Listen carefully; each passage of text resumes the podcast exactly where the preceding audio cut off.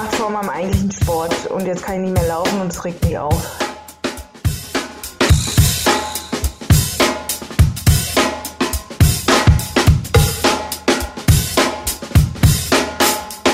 Hast du überhaupt Anfallartige Hyperkompensierung gemacht, wie es ich prädestiniert bin, das zu tun. Und jetzt habe ich so krassen Beinmuskelkater, dass ich so mich so, wenn ich aufs Klo will, mit so beiden Händen auf der Klobrille abstützen muss und dann so wimmere. Es ist so geil, wenn man so zu schlimm Muskelkater hat. Man, man, also, ich weiß noch, als ich das erste Mal auch so High-Intensity-Training gemacht habe, ich habe es ja so ein, zwei Jahre lang gemacht, ähm, irgendwie weiß ich auch nicht so genau, was ich von dieser Zeit halten soll, um ehrlich zu sein. Also ich habe mir auf jeden Fall Rückenprobleme damit geholt, ähm, Ja, weil ich halt dumm, Genau, und ich war so einer dieser Leute auf jeden Fall. Hat dann irgendwie irgend so eine Üb, irgend so ein Trainingsprogramm und dann muss man da irgend so einen Frosch machen, dann springt man so, dann macht man irgendwie so ein, so ein Burpee oder sowas und dann, und dann macht man nochmal so einen Frosch und es ist so, es ging nur so auf die Beine und dann. Konnte ich einen Tag später wirklich halt, ich, ich habe es noch nie erlebt irgendwie, das war so, es war fast schon Lust, also ja, einfach, äh, mir war das nicht klar, dass man sich einfach selber so auslocken kann, also ich, ich hätte an dem Tag irgendwie nicht in einem Café arbeiten können, es war einfach so, alles hat wehgetan irgendwie. Halt schon auch auf so eine geile Art und Weise. Und dann wird's noch den zweiten Tag schlimmer, das hatte ich auch noch nie erlebt.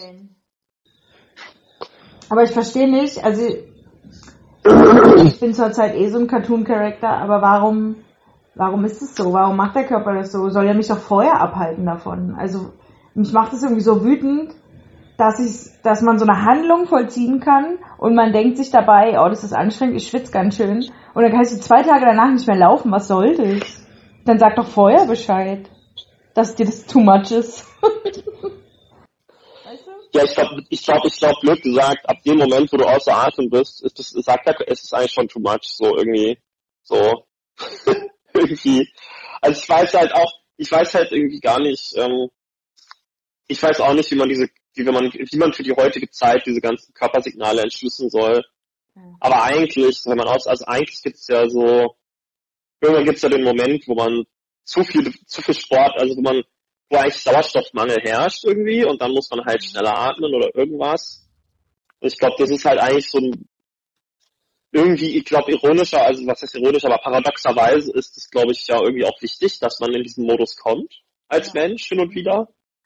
Aber gleichzeitig ist das so ein Ding, wo der Körper sagt, ja, nee, macht's nicht. Du bist außer Atem, setz dich jetzt mal hin. Sonst hast du morgen Muskelkater. irgendwie so. Aber wenn man das nicht macht, kriegt man irgendwie Verspannung oder so. Ich, ich weiß es auch nicht. Ja, Das, äh, es ist schon, es ist schon eine interessante Abmischung. Also du musst, du musst über deine Grenze gehen, aber zu viel ist auch scheiße und Genau. Aber irgendwie, wenn du es halt nicht machst und gleichzeitig sagt aber dein Körper auch so, mach's nicht. Deswegen hat man sich auch klugerweise antrainiert. Also, ist mal ganz doof gesagt, so, wenn ich irgendwo hinrenne und ich werde jetzt nicht verfolgt von irgendeinem bösen Tierchen, warum, also dann, dann setz ich, ich außer Atem bin, ja, dann setze ich mich doch einfach hin, so. Und atme. Aber das hat man, ja, aber das hat man ja irgendwie auch so abtrainiert, was ja eh total gut ist. Aber dann, wenn man das halt so 30 Minuten am Stück macht, dann irgendwie ist der Körper dafür dann irgendwie doch nicht gemacht. So dauerhaft. oder, oder irgendwas passiert dann. Also irgendwie ist der Körper dann, sagen wir mal, nicht. Er ist schon dafür gemacht, aber er ist dann halt beleidigt irgendwie. Und dann, keine Ahnung, ich meine, ich habe dir auch erzählt, ich war jetzt irgendwie ein bisschen joggen und ich räusper die ganze Zeit, weil irgendwie so Schleim, keine Ahnung. Aber ja, du hast so Überkompensation äh, sozusagen gehabt, sozusagen du, du warst, okay, es reicht jetzt, ich möchte jetzt wieder mehr Sport machen. Ja, ich war ja anbaden an, am, an Neujahr und habe dummerweise mich dabei gefilmt und habe danach das Video angeguckt und dann hatte ich ja absolute Sinnkrise. Ähm, weil ich einfach gemerkt habe, wie viel ich mir das so vorher zurechtgebogen habe.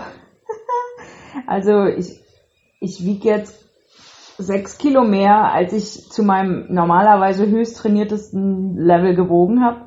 Und ich weiß gar nicht, wie oft ich mir eingeredet habe, dass das Muskelmasse ist oder ja, ja, Winter oder Massephase und das ist ganz lustig. Ja, oder Corona, was auch immer, Winter, ja, Weihnachten, bla bla bla. Genau. Also verstehst du, egal mit welchen Begründungen ich in meinem Kopf versucht habe, so diese Wirkung des eigenen Videosehens abzuschwächen, irgendwann kam da so diese fiese Stimme durch, die gesagt hat, ja, whatever, warum, aber guck mal, wie du aussiehst.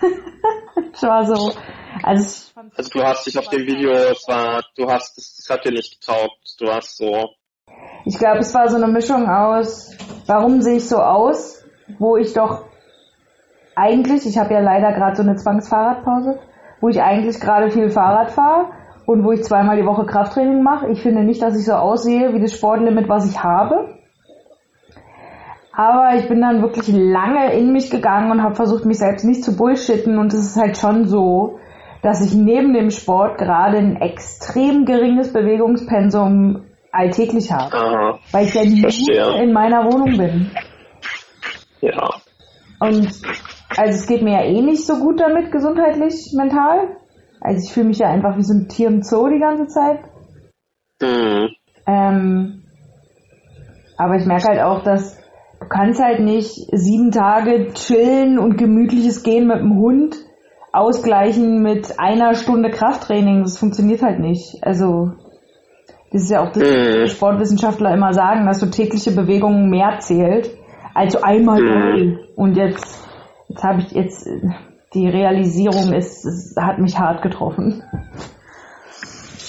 Ich verstehe, es gab so dieses Selbstbild von ich mache eh Sport. Genau. So nach dem Motto, wer einmal pro Woche ins Fitness geht, dem kann man nichts anlasten. Zweimal. Okay, zweimal. Okay, aber ich finde eigentlich zweimal pro Woche. Ich meine, darauf kann man auch schon stolz sein, weißt du, was ich meine? Also natürlich.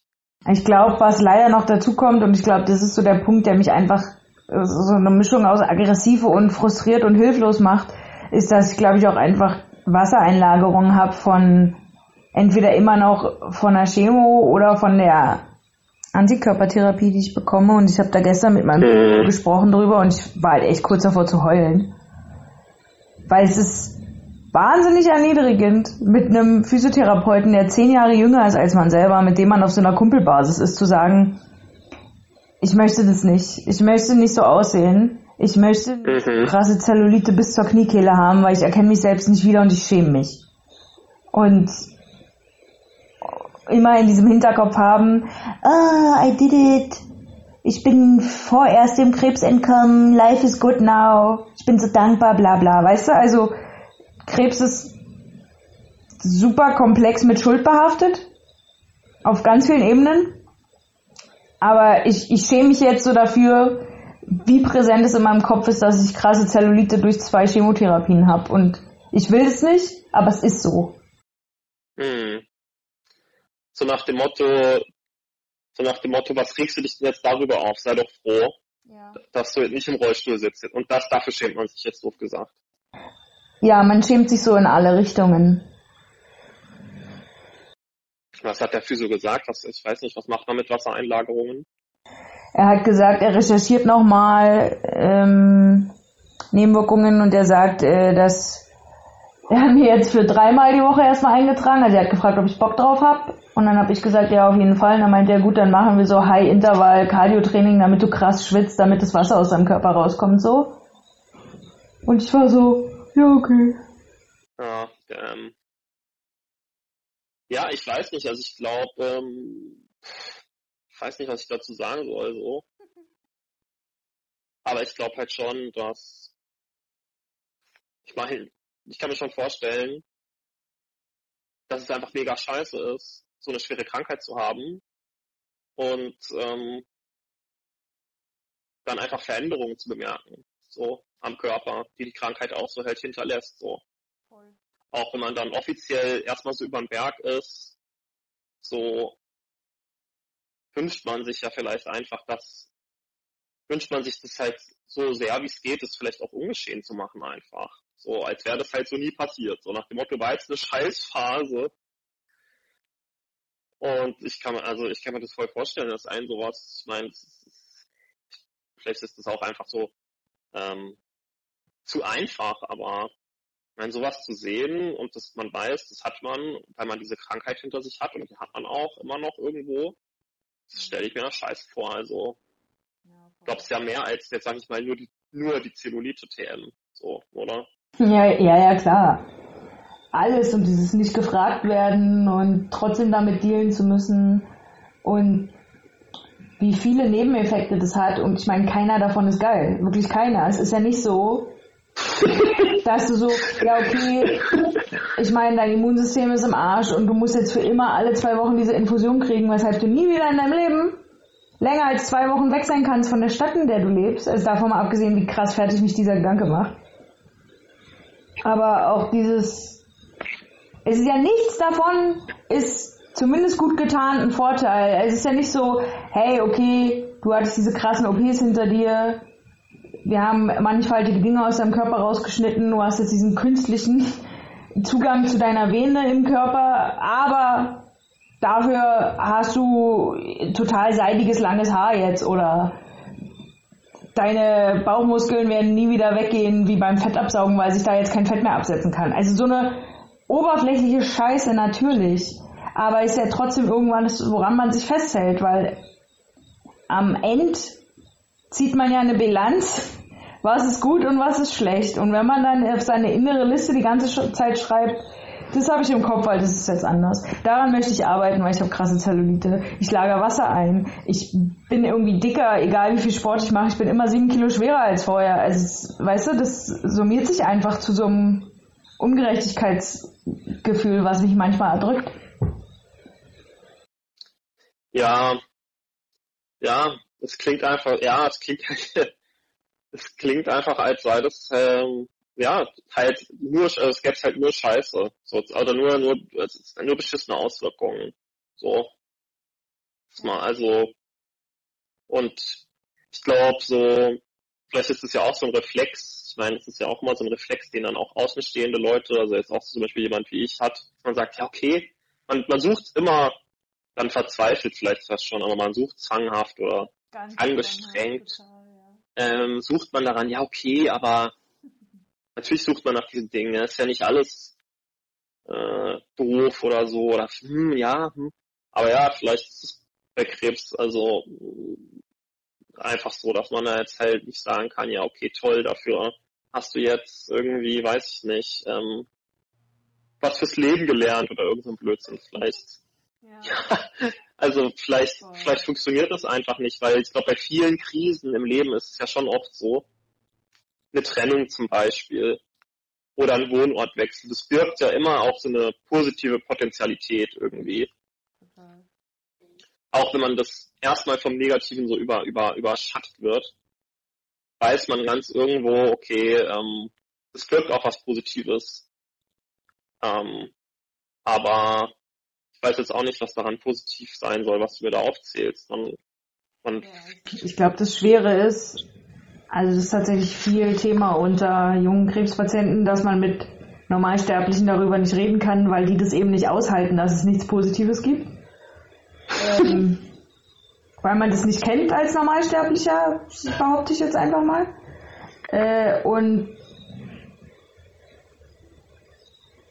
Ja, ich glaube, die Schwierigkeit ist auszuhalten, dass es nicht nichts Geiles gibt daran und das Gegenüber trotzdem nicht zu bemitleiden. Das ist schwer, glaube ich. Ja.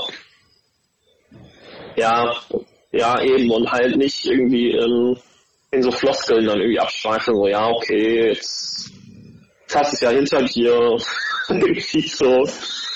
Ähm, so eine aber wie, geile Antwort generell, immer wenn jemand so über Dinge schreit, ja, ja, die so verletzend oder schwer oder brutal waren. Ja, aber es ist vorbei. Also, hm? lächeln, ne? Ja. Morgen ist ein neuer Tag. ja, keine Ahnung. Ja. So aber was ist das mit dieser Antikörpertherapie? Ist das quasi, ist das was, was du wirklich dein, gibt es da so Abwägungen oder ist es ist wirklich jetzt ähm, äh, eigentlich wäre es wirklich unverantwortlich zu sagen, okay, jetzt in ein paar äh, Monaten oder Jahren höre ich es einfach auf? Das, magst du darüber sprechen, was da genau die Abwägungen sind? Oder? Äh, ich kann da gerne darüber sprechen. Also die Diagnose ist vorerst lebenslang. Und man betrachtet es halt weniger wie eine, also es ist eigentlich keine Behandlung, sondern eine prophylaktische Maßnahme. Und deswegen ist es eigentlich ein Privileg, weil bei Krebs gibt es so gut wie keine prophylaktischen Maßnahmen. Ah. Außer das, was alle Leute versuchen, die Gendefekte in ihrer Familie haben, sie ernähren sich gesund, sie machen viel Sport, pipapo. Dann kommen wir aber natürlich in das Feld, weshalb meine Mutter, glaube ich, so einen gewissen Knacks davon getragen hat, weil ihr ganzes Leben bestand aus, ich ernähre mich gesund, ich mache Sport, ich sorge für meine Gesundheit vor und dann haben beide Kinder Krebs gekriegt, so, weißt du? Also in mhm. Richtung meiner Mutter ergibt nichts mehr einen Sinn mittlerweile. Ja. Weil Gesundheit eine Leistung ist. Ähm, ja, oder dass halt so eine gewisse Sicherheit gibt, oder wie soll ich sagen, dass man das, man erarbeitet sich Gesundheit und dann gehört sie einem auch. Genau. Irgendwie so. Genau. Und deswegen ist diese Behandlung sowas wie eigentlich wahnsinnig cool, dass ich was habe, was ich machen kann, da ja meine Gefährdung auf einen erneuten Tumor wahnsinnig hoch ist. Also dadurch, dass ich ja schon einen wiederkehrenden Tumor hatte, dadurch, dass ich den BRCA1-Gendefekt habe, liegt ja meine Wahrscheinlichkeit auf Brustkrebs bei über 80 Prozent und meine Wahrscheinlichkeit mhm. auf Gebärmutterkrebs bei 50 Prozent. Und deswegen ähm, wäre ja auch immer noch die Frage, ob ich mir meine zweite Brust ersetzen lasse, weil ja die größte Gefahr im Leben Krebs zu bekommen hat man, wenn man Brustgewebe hat. So easy ist es halt leider. Was ist los bei diesem Gewebe, Mann? Es ist halt Gewebe, was sich sehr oft teilt. Also alles, was sich oft erneuert, hat viel Zellteilung und je ja. mehr du Zellteilung mhm. hast, desto höher ist die Chance auf eine Fehlerrate. Und eine Fehlerrate ist ja quasi ein Tumor. Also eine, eine Zellentwicklung, ein Zellwachstum, was du nicht haben möchtest, weil es raumfordernd ist raumfordernd. Daran erinnere ich mich noch, als ich im Krankenhaus war. Boah, so ein übles Wort irgendwie, raumfordernd. Aber es erklärt es einem so herrlich visuell, warum ein Tumor überhaupt scheiße ist und warum es Tumore gibt, die nicht schlimm sind. Ja, wenn der einfach so nach außen wachsen würde, wäre es ja nicht schlimm, oder? Ist mal blöd gesagt. Wenn der sozusagen einfach an der Oberfläche da nach draußen wächst. Ich glaube, das ist. Wenn er dann aufhört, dann nicht. Also wenn er mhm. an der Oberfläche immer weiter wächst, dann würde er ja, egal wo er ist, irgendwann Blut, Blutgefäße für sich vereinnahmen, weißt du? Übel. Ja. Aber es gibt Hunde, die, also ich finde es ganz interessant, das immer zu vergleichen mit so Veterinärmedizin, weil Hunde ganz oft ähm, Tumore haben und die schneidet man dann, also je nachdem an welcher Stelle und wie gut oder bösartig, dann schneidet man die raus dann wachsen sie wieder nach, dann schneidet man sie wieder raus. Völlig absurd. Ja. Ja, und das heißt, alle zwei, alle zwei Wochen sozusagen ähm, bräuchtest du so eine, so eine Infusion mit so Antikörpern. Genau, das ist so der neueste Shit in Krebstherapie, was ich da bekomme.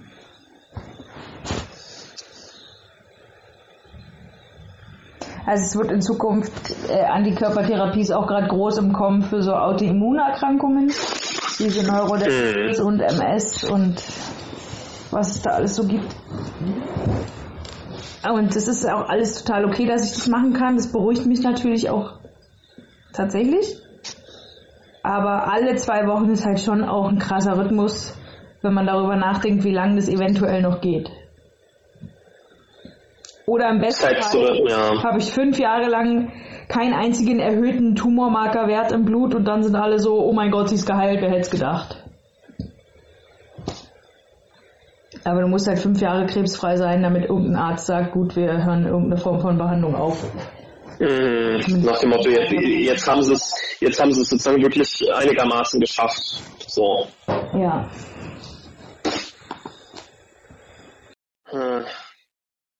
Ja, eben auch dort, ne? Ich fand's, ich fand's interessant, dass ich so gesagt habe, ja, es, es fällt einem schwer, dann irgendwie zu sagen, ja, es gibt auch die positiven Dinge, dass es irgendwie der Sache nicht gerecht wird. Fand's dann aber irgendwie fast äh, irgendwie interessant oder auch schön oder lustig, dass du ähm, so bei der Immuntherapie oder Antikörpertherapie schon auch war, so eigentlich ist es ja auch was Gutes. Also irgendwo irgendwo ist das, äh, ähm, I don't know, hätte es vor 20 Jahren nicht gegeben. Und ähm, aber klar, ich meine, mein Corona-Thema ist auch ausgelutscht, aber ne, man ist ja dann irgendwie von irgendeiner Art von Institution abhängig. Irgendwie, so. Mhm. Und das ähm, ist ja auch nicht geil. Also man ist ja von unzähligen Institutionen abhängig, aber dann kommt halt noch eine dazu, so. Mhm. Und das ganze Körperliche halt. Man muss da ja wirklich hin oder man sollte dorthin. Und ich meine, jetzt auch in Corona hat man gemerkt, keine Ahnung, ähm, es ist, ähm, diese Institutionen sind wir auch nicht ähm, unangreifbar und so. Also ich kann, ich hätte da auch überhaupt keinen Bock drauf. Ey. Voll. Ja. Ja. Ja, auf jeden Fall vielen Dank, dass ich das so ranten durfte. Ich glaube, es gibt auch so, ich glaube, man kann ja so grundsätzlich unterscheiden in so, möchte das gegenüber ranten oder möchte es einen Ratschlag? Und das ist sind zwei völlig verschiedene Bedürfnisse. Ja, ja. Ich muss gerade ja, halt an meine ehemalige Therapeutin denken, die konnte das, die konnte das nicht aushalten, dass ich diese negativen Aspekte als negativ betrachtet habe. Also es gibt, also ich finde es interessant, weil wenn ich mit meinen Krebs Homies, meinen Karzinomis, darüber spreche, dann sind alle so, ja, scheiße, Mann, fick den Shit. Und das ist so genau die Emotion, die du haben willst. So, ja Mann, meine Emotion ist berechtigt, danke. Äh, und sie war immer so, ja, aber sehen Sie es doch mal positiv. Und ich war so, oh, ich will's aber verfickt nochmal nicht positiv betrachten. Hör mir ab mit deiner Gaslighting-Scheiße. Also, ja. also, nein, ich habe diese Emotion nicht und sie können es jetzt von mir fordern, aber deswegen werde ich es nicht geil finden. Das, so funktioniert das nicht. Ja. Ja, ich, das, das macht sozusagen, es ist irgendwie auch so eine menschliche, ich meine, sie ist eine Therapeutin, sie sollte das irgendwie besser machen. Also es, also es ist schon fragwürdig. Ähm, irgendwie, also ich stelle vor, ich würde jetzt irgendwie über mein Kindheitstrauma erzählen und ja, aber sehen Sie es doch mal positiv. Es wäre total mhm äh, wirklich äh, so total daneben. Und ich meine, so eine schwere Krankheit ist halt auch eine Form von traumatischem Erlebnis, die sozusagen einfach immer überhaupt nichts bringt eigentlich, außer dass es ungerecht ist und scheiße. So. Man kann natürlich damit auf eine Art und Weise umgehen, die jetzt für einen nicht alles schlimmer macht. Also natürlich. So. Vielleicht ist das, was irgendwie Leute dann sagen wollen, nach dem Motto. Aber das ist ja was ganz anderes. An sich ist es halt einfach eine, eine, eine, eine unfaire und beschissene Sache, die einem halt überhaupt nichts bringt, ja. Jede Art von Trauma ist einfach total so, ja, danke für nichts, so. Ja. Also, und klar, ja, ich meine, ähm, glaube ich, ist dann schon was Menschliches im Umfeld irgendwie Menschen im Umfeld haben dann vielleicht schon auch das Bedürfnis, irgendwie die, sag ich mal, die, die Person, die jetzt irgendwie da so scheiße einfach erlebt hat, irgendwie, die haben dann irgendwie Angst vielleicht, dass die Person irgendwie verrückt wird oder so, weißt du, was ich meine? Die können es dann nicht so aushalten, dass die Person einfach mal sagt, alles ist scheiße. Dann will man halt immer irgend sowas sagen, so, ja, ja, aber es wird schon. Ja, ja, total. Es ist ja auch nachvollziehbar und ähm, ich habe auch lang genug gerantet über so Normies, die nicht kapieren, wie scheiße diese Sätze sind. Und dann hat mir so eine Freundin von ihrer Trennung erzählt und ich habe, ich kam mir wie so ein Dog vor, weil ich war so, hey, aber jetzt ist das Schlimmste schon hinter dir und jetzt kannst du wirklich gucken auf dich. Und ich war so, behalt deine Fresse. Was ist mit dir? Ich war echt so. Ja. ja. Also, weil meine Schwester nennt es die, die, die Teflonpfanne, wenn es Leute machen, weil es ja eigentlich ein Versuch ist, dieses nicht empathisch zu sein, weil es gegenüber kein schönes Gefühl gerade hat. Und man setzt sich ja. und sagt, okay, wir sitzen jetzt hier kurz in der Scheiße und ich mache das mit dir, weil, weil du mir wichtig Ja, genau. Man, man kann, man möchte, man möchte es kurz einfach nicht aushalten zusammen. Das ist, und ja, das ist dann natürlich irgendeine Form von Abwehr, dass man sagt, aber hey, konzentrieren wir uns mal auf die positiven Gefühle, damit ich auch diese positiven Gefühle jetzt habe irgendwie. Ja, genau, ja. Ja, also wenn ich mir vorstellen würde, dass mir irgendjemand, mir irgendjemand einreden will, irgendeine traumatische Erfahrung in meinem Leben hätten auch was Positives. Ich glaube halt wirklich, dass es halt auch so toxisch ist. Ich auch. Halt, Danke, dass du das es ist überhaupt nichts, es ist halt überhaupt nichts geil daran. Ich meine, es gibt ja diese Tendenzen, dass man das dann irgendwie auch romantisiert. Man hat dann, man kann sich dann vielleicht wenigstens sagen, okay, ich bin jetzt wenigstens irgendwie, ich habe das Leben mehr gesehen als andere Menschen und aber meistens ist, meistens bringt einem das halt überhaupt nichts.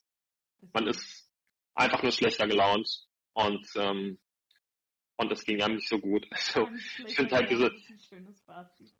Ja, also ich. ich halt einfach schlechter gelaunt.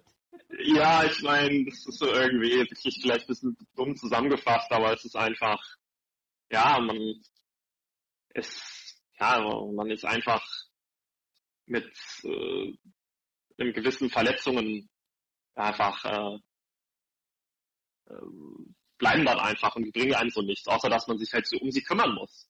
Und man kümmert sich halt lieber um schöne Dinge. Ist ja so. Also ich glaube, ich, ich, ich schreibe ich schreib lieber an meine guten Freunde ein paar Postkarten, weil ich gerade an die denke, anstatt irgendwie, ja, mich mit sowas auseinanderzusetzen und also auch das, ja, das sich anzuhören, damit auseinanderzusetzen, ist, glaube ich, auch für Leute natürlich dann hart, aber ich meine, über deine Therapeutin haben wir schon mal gesprochen. Die ist, ähm, bist du jetzt eigentlich bei einer anderen? Äh, nee, leider habe ich gerade gar keine therapeutische Hilfe. Ich hätte gern welche, aber ich bringe diesen Selektionszyklus gerade nicht über mich. Ist, also die, ich, ich bin, ich habe schon richtig so eine Anxiety, weil, weil man, ich muss ja dann anfangen, ich muss dann alles erzählen. Und ja, klar, wenn ich die ganze Sache von vorne mal mache mit sechs Leuten, dann denke ich mir einfach, sorry, nein. Das ist schon ein bisschen eklig, ne? Ja. Das ging mir auch so. Man setzt sich immer hin und dann, ja. Und irgendwie, wenn die dann ein, irgendwie, also manchmal, ja, oder man geht zu diesen Erstgesprächen, also man hat da schon irgendwie so das Gefühl, dass man irgendwie auch abgelehnt wird, obwohl es glaube ich schon nicht so ist. Ähm, aber es hat diese eklige, ähnlichen Gefühle wie so bei Job- oder Wohnungssuche. Man, äh, genau. man will so diese begehrte Ressource, von der alle wissen, dass sie einfach fürs Leben irgendwie hilfreich ist. Ne? Eine stabile Partnerschaft, eine gute Wohnlage und ja, bei den vielen Leuten, die halt irgendwie psychisch nicht so klarkommen, natürlich eine gute Therapie. Und man hat da so dieses, dieses widerliche so Gefühl irgendwie, dass man diese begehrte Ressource, dann, dann muss man da irgendwie dranbleiben und ach, ja, ich kann es verstehen. Ja, und Anträge an die Krankenkasse und äh, ja, wie viele Stunden werden dann bewilligt und was weiß ich. Und ich glaube, also ich glaube mit Gesprächstherapie, also ich habe auch wirklich lange versucht in Leipzig so eine Selbsthilfegruppe zu finden, weil es mir irgendwie wichtig war, mit anderen jungen Menschen darüber zu reden, weil ich gemerkt habe, dass dieser Generationenkonflikt da krass im Weg steht. Also ich kann mit Boomern nicht darüber reden, die gehen so anders mit Emotionen um. Ich denke, Oh Gott, sorry, aber wo, hm, oh Gott, du hast noch so viel vor dir, denke ich da. Also ich werde dann so richtig bemitleiden für diese alten Menschen, die so, oh, weißt du, also kannst dich bitte in Worte fassen. Ähm, mm, Ich glaube, dass es in einem gewissen Alter bei Deutschen einfach so gesellschaftlich anerzogen ist, dass man Dinge verdrängt, dass wir da nicht konform kommen. Ja, also ich würde es sozusagen, also ich glaube, da, da würde ich das so ein bisschen anders sehen. Also ich glaube, dass ich das natürlich bei dem, sag ich mal, Standard-Dad über 60 auch so sehe. Das ist einfach ein Phänomen, ist ein deutsches Phänomen. Aber ich glaube, vielleicht habe ich da, weiß ich nicht, wie man das sagen soll, aber ich glaube, ich bin da sozusagen, was, was Therapeutinnen angeht, bin ich da, glaube ich, ich hatte halt keine scheiß Therapieerfahrung. Deswegen glaube ich, bin ich da so ein bisschen so noch ähm, wie sagt man, vielleicht offener oder so. Dass ich mir so denke, okay, vielleicht ist das eine 60-jährige Therapeutin, aber die wird ihren Job schon richtig machen. Die weiß, mit Emotionen umzugehen, ob die jetzt älter ist oder nicht. Mhm. Aber ich meine, du hast halt auch eine scheiß Therapieerfahrung gemacht mit einer eventuell auch etwas älteren Person. Und ich glaube, also. Therapieerfahrungen. Na gut, ähm, mehrere. Damn, Alter. Halt vielleicht, ist, vielleicht ist für mich Gesprächstherapie auch einmal nicht das Richtige. Also ich meine, ich habe in, insgesamt drei vier Gesprächstherapeutinnen ausgetestet. Eine davon war sehr gut, die war auf der Reha. Die, aber die war, na, dazu komme ich gleich. Und dann hatte ich ja diese zwei Grinberg-Praktikerinnen und drei verschiedene Gesprächstherapeutinnen, die ich allesamt als, also ich weiß nicht. Ich glaube, ich bin auch ein furchtbarer Klient, auf jeden Fall. Weil ich lasse sie so die ganze Zeit gegen meine Mauer rennen und bin so, mh, hm, beweis mir erstmal, dass du was kannst. Und das ist, glaube ich, eine sehr falsche Haltung, aber ich komme aus der nicht raus. Mhm. Äh, und bei den drei, die ich gut fand, die hatten alle gemeint, dass sie eine extrem große Empathie hatten. Also die habe ich schon allein dadurch als sehr kompetent wahrgenommen, dass ich denen nicht erzählen musste, wie es mir ging. Die haben das sofort wahrgenommen. Mhm. Und die auf der Reha, die war ultra krass. Also die, die hat, die hat, also aber von der waren alle so voll voll begeistert, weil die war einfach, glaube ich, so erfahren darin, ganz schnell zu erfassen, was die Themen sind, die jemand mit sich rumträgt. Das, also das hat eher gewirkt, als wärst du bei so einer richtig krassen Wahrsagerin gewesen.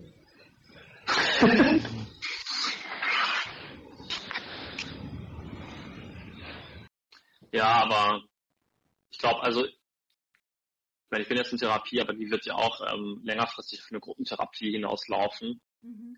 Also ich kann mir auch vorstellen, dass eigentlich so ein bisschen so dieses so, man sitzt einer Person gegenüber, ähm, ja, also wie soll ich sagen, ich habe, ich, ich merke das bei mir selber zum Beispiel auch, dass ich, glaube ich, Psychotherapie noch sehr so, ähm, ja, vielleicht idealisiere, so. Mhm.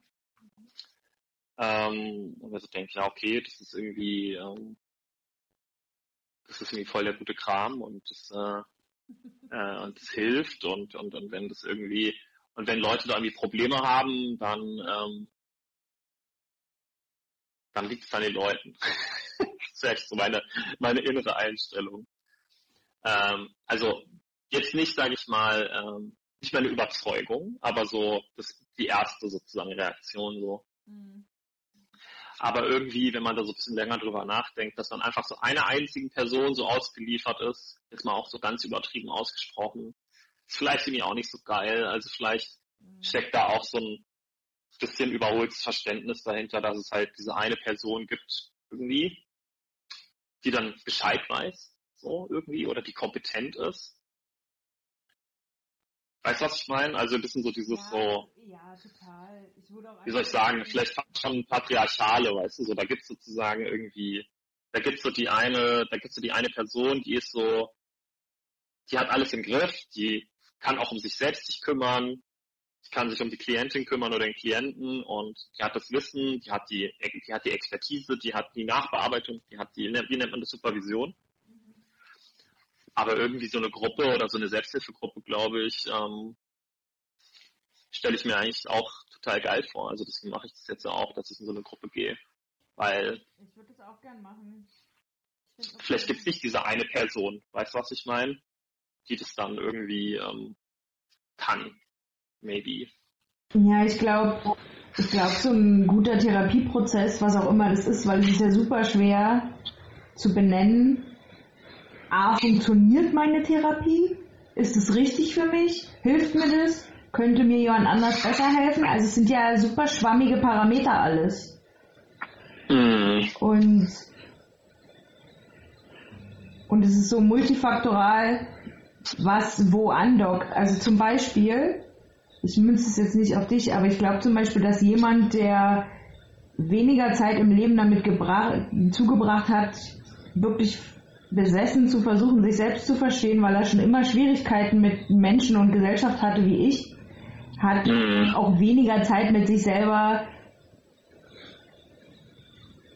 zugebracht zu recherchieren und ich glaube, dem kann man dann einfacher helfen, indem man ihm so Beobachtungen mitteilt. Und so Beobachtungen über mich höre ich sowieso ganz oft, weil ich, glaube ich, ein Mensch bin, der das provoziert in Menschen, das zu sagen? Menschen möchten dich kommentieren. Ja, weil ich ja auch einfach ein provokanter Charakter bin. Also es ist jetzt nicht so, dass ich nicht kapiere, warum das so ist. Und ja, ja, also unsichtbar ja. bist du nicht, ja. Und ich denke ja eh schon permanent darüber nach, was ich tue und warum ich Dinge tue. Und mir hilft dieser Beobachtungsaspekt nicht so wahnsinnig viel. Mir hilft nicht mal wahnsinnig viel zu verstehen, warum ich Dinge tue, weil an dem Punkt bin ich auch inzwischen. Also ich glaube, das ist, das ist auch hart zu akzeptieren, dass Verständnis nicht den inneren Struggle auflöst. Hm. Und Verständnis von einer anderen Person, also halt, was du, glaube ich, angesprochen hast, dieses Empathie, so nach dem Motto, ich will dir jetzt gar nichts kommentieren, ich will gar nicht, ähm, ich will dir gar nicht helfen, dich zu verstehen, sondern ich bin einfach da und verstehe dich auch. So. Ich glaube tatsächlich, dass mir persönlich das wichtiger ist, ja. Also dass ich, dass es fast wie so ein, wie so ein Ort ist, wo ich meine Probleme hintrage und dann guckt man sich das zusammen an und dann, dann ist einem allein schon dadurch geholfen, dass man sich nicht mehr so allein damit fühlt. Ich glaube, also meine Therapeutin hat mal sehr fies gesagt, als ich was gesagt habe, was ich gern brauche, dann sagt sie, sie möchten einfach eine gute Mutter haben und so. Autsch. Ja, das ist gemein. Mhm. Ähm, also, Freund von mir ist auch in Gruppentherapie und der hat halt erzählt, dass diese, diese Gruppe ihm in erster Linie das Gefühl gegeben hat, dass es halt einen Ort gibt, wo er sich wohlfühlt und wo er sich mit seinen Problemen nicht mehr so schlecht fühlt. Mhm. Und ich glaube, dass das eigentlich schon, daran glaube ich eigentlich auch, in gewisser Weise, dass, dass es nicht darum geht, also es, ich will es auch nicht verkitschen. Natürlich, man soll sich auch ändern und so weiter und so fort. Und es gibt Sachen, die ich auch an mir ändern will. Und es gibt auch Probleme, die ich habe, die jetzt irgendwie nicht unendliche Akzeptanz irgendwie verdienen. Aber ich glaube trotzdem so der allererste Schritt, der allererste Schritt ist wirklich, dass man irgendwo hingeht und die Probleme einfach mal Probleme sein dürfen. So, Punkt. Die, dass die einfach mal so, ähm, wie soll ich das am besten sagen, dass man die Probleme irgendwo hinbringt, wo sie nicht sofort für Probleme sorgen, sozusagen, sondern die sind einfach mal nur da. Weil in anderen Momenten, keine Ahnung, sorgen sie dafür, dass ich meine Miete nicht zahlen kann, dass ich mich streite, dass ich beleidigt bin, dass ich eine Panikattacke habe und dann geht man irgendwo hin und dann dürfen die einfach mal so sein. Und dann kann man die sich angucken und eine Person hat einfach Verständnis dafür oder Mitgefühl, dass man diese Probleme hat und dass es nicht einfach ist. Und ich glaube, das ist schon ähm, die Erwartung habe ich auf jeden Fall auch an eine Therapeutin und oder einen Therapeuten. Mhm. Und ähm, aber ich verstehe schon, also ich, ich, ich, ich kann, ja, also ich kann, so wie du das beschreibst, kann ich mir das auch absolut vorstellen, ne, dass du da einfach irgendwie Schwierigkeiten hattest, Leute, die halt sozusagen dann einfach gleich ähm, die auf so eine ungute Art und Weise halt helfen wollen, vielleicht. Ja, ich hab, ja, ich, ich finde, also zum einen finde ich äh, sehr gut beobachtet von dir. Muss ich glaube ich nochmal drüber nachdenken. Ich glaube, es gibt halt Leute, die möchten gecoacht werden und es gibt Leute, die möchten im Ist-Zustand einfach kurz über Dinge, die möchten, dass die Dinge kurz im Ist-Zustand akzeptiert und betrachtet werden. Genau. Und ich meine, es kann ja auch, das kann ja dann auch variieren, je nach Thematik. Ähm, ja, eigentlich merke ich gerade, fällt es zurück auf, auf das, was ich vorhin meinte, ähm, es, man möchte ranten oder man möchte einen Ratschlag und vielleicht macht es für mich einen guten Therapeuten oder eine Therapeutin aus, dass, dass er mitkriegt, wann ich was möchte. Ja. Aber ich glaube, das ist tatsächlich, also sorry, ähm, vielleicht ähm, äh, vielleicht stelle ich mich da jetzt auch, äh, vielleicht, vielleicht stelle ich mich da jetzt auch zu, zu sozusagen zu toll dar, das mal blöd gesagt. Aber ich finde, das ist einer der Kernpunkte, wenn es einer Person schlecht geht, kenne ich dieses Gefühl immer, so dieses, wie lange fange ich die Person irgendwie einfach nur auf? Mhm. Und, und wann kommt der Punkt, wo ich aber auch mal anfange zu sagen, okay, ähm, also kommt der Punkt vielleicht überhaupt irgendwann? Also das kenne ich, ähm, was auch okay ist, aber dieses Gefühl kenne ich schon, dass man erstmal für eine Person einfach da ist. Also wenn es wirklich scheiße ist, hört man einfach nur zu. Und ich kenne das auch von mir, dass ich dieses Gefühl immer abwarte oder halt darauf acht gebe, so okay, wann kommt der Moment, wo man jetzt auch, sage ich mal, die Person nicht einfach nur in den Arm nimmt, sondern auch sagt, hey, so, und jetzt. ähm, das ist auf jeden Fall die Herausforderung ähm, in einem und, und ich glaub, Beruf, oder? Ja, und ich glaube, also, ja, also wenn man einer Person dieses Vertrauen irgendwie nicht gegenüberbringt, im therapeutischen Kontext, dann glaube ich, ist das auf jeden Fall. Also wenn ich das Gefühl habe, meine Gefühle haben nicht Raum und da wird irgendwie gedrängt, dass wir jetzt mal vorwärts kommen, TM, mhm. hätte ich halt überhaupt keinen Bock drauf. Weil ich sogar das Gefühl habe, also das eben ohne jetzt mich da toll darzustellen, das hab ja, das kann ja sogar ich so ein bisschen abschätzen, so, glaube ich. Also es ist auch nicht die große Kunst so. Und das wäre so eine Mindestvoraussetzung. Ja. Ja, ja, also ich stimme dir auf jeden Fall zu.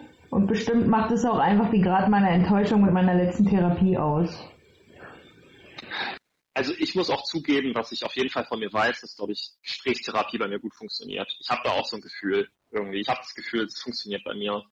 Ähm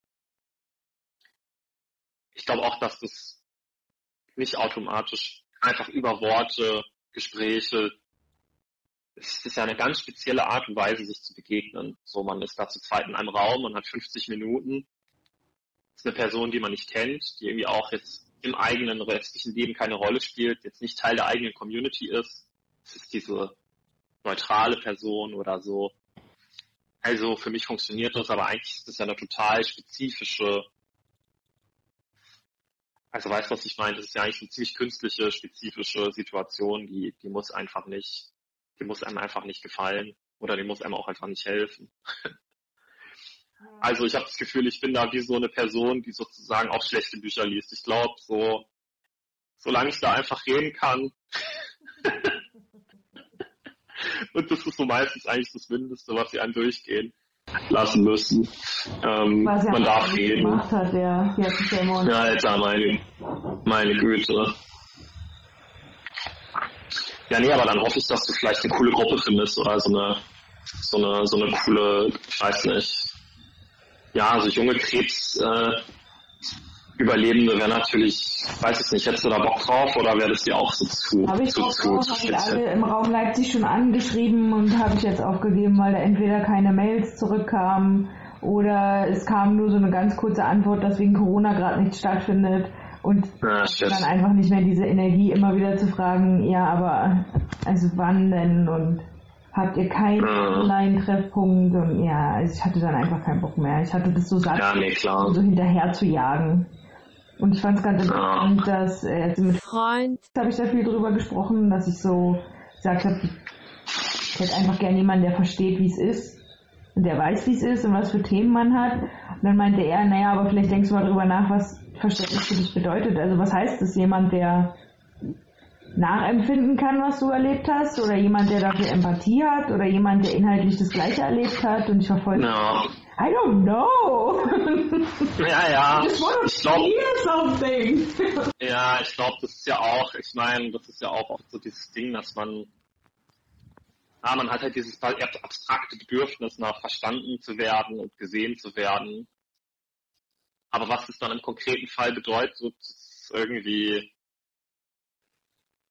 nobody, also es ist irgendwie auch so arbiträr irgendwie. Also wie gesagt, ich glaube in der Therapie kann man das idealerweise irgendwie so ein bisschen herstellen.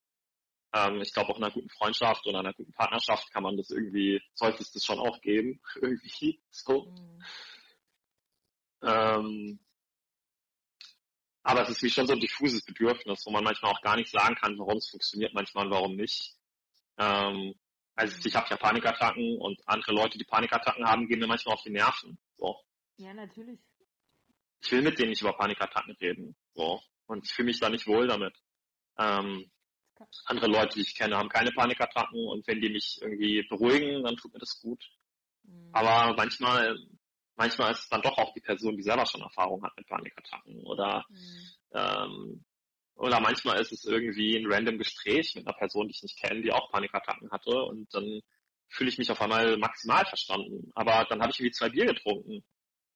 irgendwie, also lag es daran. Also dieses, dieses Gefühl ist schon auch so ein bisschen diffus. Ich finde es geil, dass Freund diese Frage gestellt hat. Was, ja, was ist es eigentlich genau, ne? Sehr gut, ne? Ja. Das ist es. Ähm, ja, ich glaube, ähm, gesagt, ich glaube so ein bisschen, äh, ja, so, wenn eine Person so zuhört, das ist meistens schon so ein ganz guter Anfang. Dann checkt die meistens, dann checkt man ja meistens auch, wann so die Grenze erreicht ist, dessen, was man verstehen kann, irgendwie. Aber äh, ich habe jetzt so ein bisschen schlechtes Gewissen, weil wir so lange über mich reden. Willst du, als, willst du mir noch erzählen, was, was du mit deiner Therapeutin über, dein, über Weihnachten und deine Familie besprochen hast? Was würde mich interessieren? Ja, ja also brauchst kein schlechtes Gewissen haben. Ähm, ich habe eh das Gefühl, dass wir seit einer halben Stunde über abstrakte, mhm. nicht konkrete Themen reden. Also ich glaube, es hat auch für mich äh, voll Sinn gemacht, mal darüber zu sprechen, dass einfach sozusagen, ja, ähm, dass es einfach Dinge gibt, die halt scheiße sind, Punkt. Also ähm, ja, ich glaube, ähm, ich glaube eigentlich, ähm, dass mir jetzt gerade gar nicht mehr so viel einfällt, weil ich gerade bei unserem jetzigen Thema so drin bin.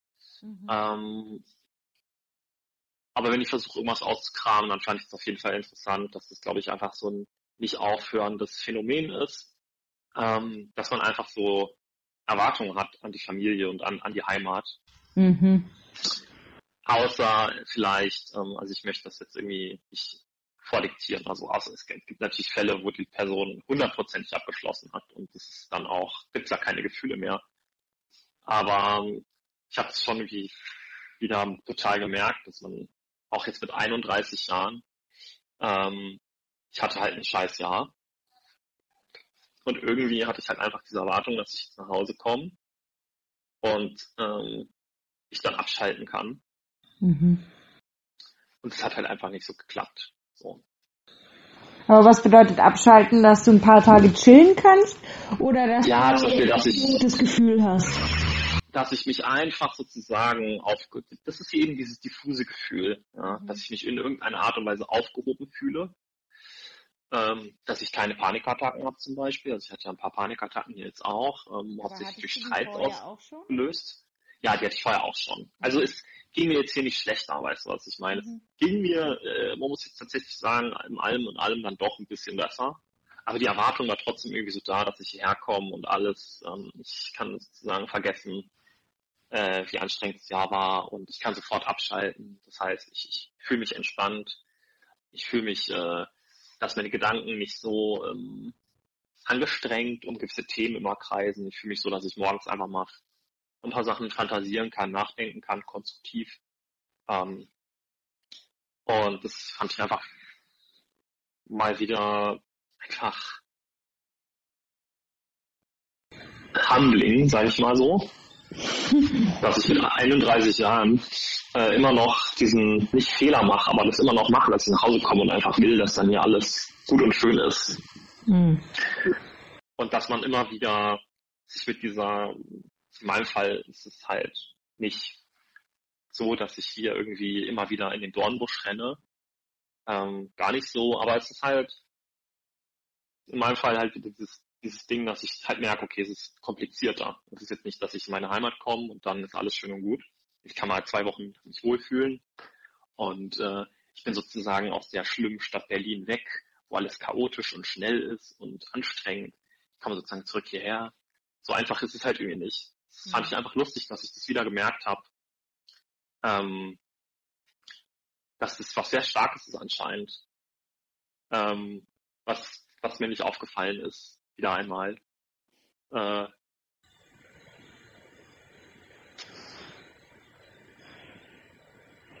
und ja, weiß gar nicht, was ich dazu sagen soll. Also ich glaube, das, das war ein mal interessant, dieses, dieses Bedürfnis halt nochmal zu spüren, was man glaube ich so hat, dass es einfach irgend so einen Ort gibt, wo, wo es dann mal gut ist. Mhm. Und, ähm, und dass wenn ich eigentlich hierher komme mit diesem, mit dieser Hoffnung, dass es ja auch was sagt. Oder mit dieser Erwartung. Ähm, ja, und ich überlege auch gerade, ob das dann die Hoffnung, der Wunsch oder das Bedürfnis ist, was da eigentlich dahinter steht. Ja, ja, ich glaube schon, ähm, ich glaube schon, dass es das so, ich glaube schon, dass es so ein reales Bedürfnis ist, was, was auch so erfüllt werden kann. Was aber halt, was halt nicht immer geht.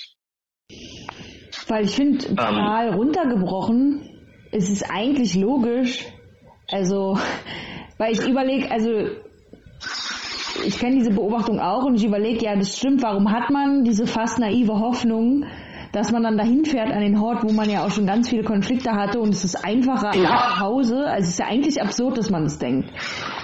Und warum denkt man da so idealtypisch drüber? Aber, aber irgendwo ist es ja auch logisch. Also zu Hause, wo man Routine hat und Alltag, ist ja auch klar, dass dein Gehirn dann nicht denkt, ah jetzt, hier wird jetzt alles anders. Also morgen läuft ganz anders als der Mittwoch. Ja, ja, und weil morgen ist schon vorbestimmt und übermorgen auch. Und so eine Ortsveränderung zusammen mit diesem traditionellen Gemütlichkeitsversprechen, das Weihnachten mit sich bringt und Familie und ach, ich glaube, das ist ich weiß nicht, wie kitschig oder un, unzutreffend die Bezeichnung ist, aber ich glaube, das ist einfach ganz viel inneres Kind, was da irgendwie so Natürlich. das Ruder übernimmt. Also ich kenne es zumindest auch, was du da erzählst. Also ich bin zum Beispiel früher auch immer so körperlich krank geworden, als ich zu Hause war. Da dachte ich mir auch so, als ob mein Körper so irgendwie so wüsste, ich bin jetzt so ein bisschen zu Hause, ich darf jetzt abschalten, jetzt darf ich Kind sein. Und eine Zeit lang, ähm, also ich übernachte jetzt bei meinem Bruder, aber eine Zeit lang habe ich noch in der Wohnung meiner Mutter, wo noch mein Bruder gelebt hat, übernachtet. Also halt wirklich literally zu Hause bei meiner Mutti. Und ich bin dann einfach so auf der Couch so krank geworden. Dann lag ich da so vier Tage so flach auf der Couch. Das ist halt echt öfter passiert. Als ob da sozusagen auch das innere Kind so richtig so, mm. also richtig so rauskommt. Ich bin so, okay, jetzt darf ich krank sein, Halsschmerzen. Ähm, Wie Tiefseefische, wenn der Druck nachlässt. Ja, so ungefähr. Aber ja, aber ich muss schon sagen, ich habe halt auch die Erfahrung vor zwei, drei Jahren mal gemacht, dass ich hier auch wirklich gut runtergekommen bin. Also es hat auch schon geklappt. Aber es ist halt kein Versprechen. So. Vor allem, weil ja sozusagen dann Heimat auch so eine Art Ort ist, von dem man sich verspricht, dass er so mit einem selber irgendwie gar nicht so zu tun hat. Also irgendwie so eine Art, so ein bisschen, weißt du, so Familie, dass man so hofft, es ist irgendwas das hat, das ist, wie es ist, egal wie ich bin. Ähm, da gibt es so quasi, hm. das ist, das ist, das ist eine Art, das ist eine Art Ort, das hat mit mir nichts zu tun, dort komme ich hin und dann ist es gut dort. Aber im Endeffekt, Familie ist halt, oder wenn ich halt hier nach Hause komme, natürlich bestimme ich halt den Ort die ganze Zeit mit, so. Und wenn ich halt nicht so ein tolles Jahr hatte, dann ist der Ort hier halt mir auch nicht so toll weil unsere Familie ist halt nicht so, also meine Familie ist nicht so ein Ding, da komme ich hin und dann machen die mir Essen, weißt du, was ich meine? Und dann gehen, mhm. dann, dann, dann, dann haben die einen Spaziergang geplant, wo ich mitkomme, sondern es ist alles schon nochmal so ein bisschen, dadurch, dass wir halt so klein sind, wir sind nur zu dritt, dann ist es natürlich viel mehr so mit Interdependenzen und halt so gegenseitigen Wirkungen verbunden. So. Also ich glaube, es wäre was anderes, wenn ich jetzt in so eine zehnköpfige Familie reinkomme, dann ist es so ein bisschen egal, wie es mir geht dann mache ich das Programm einfach mit. Aber hier sind wir halt zu dritt so. Und hier bestimme ich halt auch voll viel mit. Also ich glaube, das kommt halt auch noch dazu, mhm. dass man diese Hoffnung hat, es gibt so diesen Ort. Aber irgendwie bin ich dann Teil von diesem Ort. Mhm, auch die ganze Zeit. Ja, das ist interessant. Ja, ne? Hattest du schon mal so einen Ort, der, der unabhängig von dir auf eine gute Art berechenbar war, war und gut war? Ja, doch schon. Also ich glaube, ähm, ja, das hatte sogar mal, es war sogar mal so mein Zuhause ein Jahr lang, hatte ich so eine, so eine kleine Hütte. Da hatte ich halt meine Ruhe, das war richtig mhm. toll. Ähm, alleine, als ich mal alleine gelebt habe, war das wirklich mein Zuhause. Es war wirklich, der, der maximal beste Ort für mich. Ja, ist ja ähm, das war in Freiburg, oder? Weil davon sprichst du oft. Nee, es war in Graz, aber ich glaube, du meinst Ah, Graz. ich meine Graz, ja, ja. ja, ja. Wohnung ohne Internet. Ja, genau. Ähm, ich meine, ähm, es war, aber es war schon auch so gefühlt, mir war schon klar, dass es jetzt kein, kein längerfristiges Konzept ist. Es war schon so ein bisschen so ein Sabbatical. Das war super geil. Und ja, früher meine Oma, ne, also es gab schon diese klassischen Orte, ne, früher meine Oma oder so die beste Freundin. Ähm, aber jetzt gerade hat es halt schon so ein bisschen auch nachgelassen, vielleicht durch die Corona-Zeit, wo man so das Gefühl hat, okay, die Leute sind alle mit ihrem eigenen Scheiß beschäftigt. Also, ähm, ja, das Gefühl ist irgendwie schwieriger, schwieriger für mich, mich einfach irgendwo hinzufläzen, weißt du? Und dann das Gefühl zu haben, okay, hier kann ich jetzt einfach mal so ein bisschen grummelig sein oder was auch immer. Mhm. Ähm, und dann wird man umsorgt. Und was heißt umsorgt? Man, man ist, man, man, man darf sich einfach, man darf einfach irgendwo hin und sich wohlfühlen. Das hatte ich jetzt, glaube ich, durch Corona schon so ein bisschen weniger, weil ich einfach mehr so das Gefühl hatte, dass permanent die Leute ja selber mit ihrem eigenen Scheiß beschäftigt waren. Und ähm, aber vielleicht ist es auch eine Ausrede. Vielleicht habe ich es mir sehr, weniger herausgenommen, das mal wieder zu machen. Das gehört natürlich auch dazu. Mhm. Aber nö, ich hatte so eine Orte immer wieder mal. Aber ich glaube jetzt gerade ist schon eine ganz gute Frage von dir, weil ich glaube jetzt gerade gibt es diesen Ort nicht so nicht so ähm, nicht so präzise. So. Ich kann mir das immer so ein bisschen irgendwo mal einrichten, aber es gibt nicht diese, diesen sicheren einen Ort gerade. Hm. Ja, ist halt nicht so geil, ne? Ja. Aber. Voll. Ja, ich teile halt auch gerade ein Zimmer, ne? Mit meiner Partnerin. Also ich glaube schon, dass wenn wir mal ähm, da eine eigene Wohnung haben, und die WG, in der ich lebe, da ist halt auch gerade irgendwie ein bisschen Stunk. Also ich habe da auch Perspektive, dass sich das halt ändert. Ja, so anhaltende Konflikte sind auch einfach ein krasses Stresselement. Ja, diese WG ist auf jeden Fall, äh, hat auf jeden Fall auch Problems. So. Also nicht mit mir, aber ich merke es ja trotzdem. Ja, ja, voll. Super ja, nervig. Die sind auch einfach echt komplex, ey, Wahnsinn. Ey, wirklich, ich find's so geil, wie wenn man so jung ist, komplex. irgendwie. Man ist irgendwie so, boah, geil, ich gehe in so eine WG und irgendwie so, yay, aber die WGs sind irgendwie so,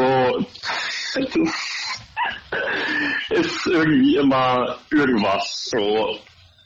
Man teilt mit den Leuten einfach so krass eigentlich sein Leben und natürlich ist es, äh, mhm ich finde es auch immer richtig schockierend, wie wenig Konflikte, die das Zusammenleben betreffen, Partner und ich haben. Ich meine, ja, ich bin ein extrem genügsamer Typ zu Hause. Und ich bin zumindest kein lauter Mensch in der Wohnung. Ich glaube, das macht schon viel relativ einfach.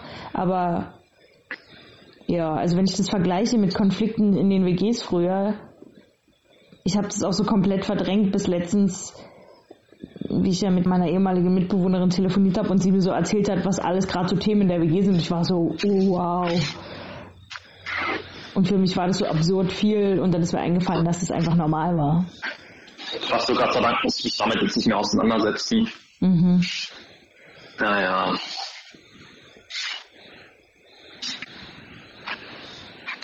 Aber gut. Also, ich fand unser Gespräch richtig super. Ja. Aber jetzt, glaube ich, kann ich nicht mehr. Nee, ich auch. Also ich muss auch, ich muss lernen, das auch zu sagen, weil ich mehr, ich denke das und dann sage ich es einfach so gar, also ja, ist mein Ja, macht ja nichts. Ist mein Thema. Äh, es ist, äh, es ist ja, also ich, ich muss auch sagen, es hat bei mir gerade erst angefangen, dieses Gefühl. Ja, cool. Nee, lass doch aufhören. Ich fand's auch gut. Hitman!